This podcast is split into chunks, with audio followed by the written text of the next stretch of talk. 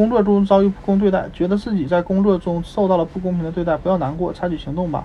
首先，让信任的人了解你的感受，你的上级、人力资源部门的相关人员等。如果不能解决问题，看看公司对孕妇歧视有没有相关规定和处理措施。如果你有一本员工手册，从上面找找你想要的内容。如果没有，联系劳动部门并找到当地的办公人员。如果你已经投诉，他们也许能帮你判断是否存在工作歧视。